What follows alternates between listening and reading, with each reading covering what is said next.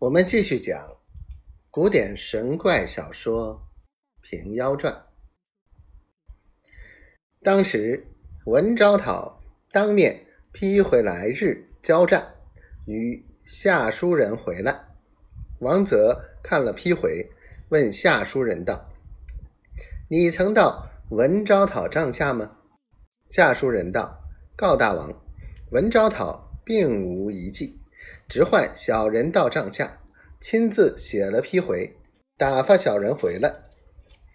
王泽听得文昭讨无事，心下忧慌，连夜请左处到伪宫中，与胡永儿商议对敌之策。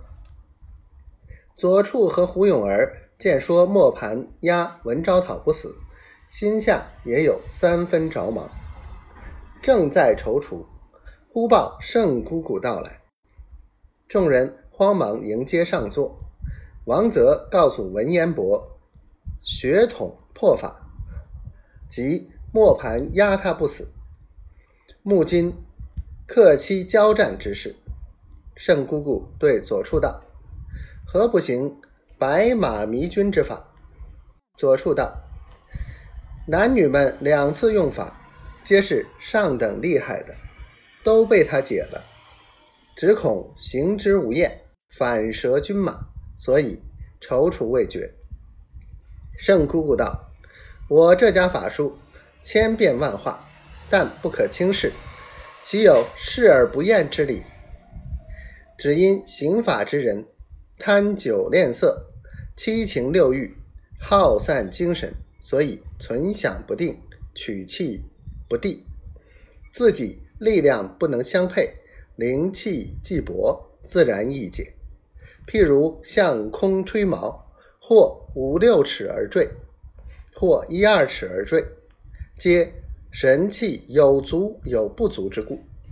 明日上阵，看老处坐坐，他们破得破不得。左处和勇儿低头无语。王泽道：“权杖圣母娘娘神力。”当日计议已定，次日天晓，王泽整点一万人马，大开城门，放下吊桥，排成阵势。良久，两阵队员，文昭讨依旧带了系统手，并朱阳二写，使人高叫王泽打话。王泽阵里并无一人出来。却说左瘸师裸体。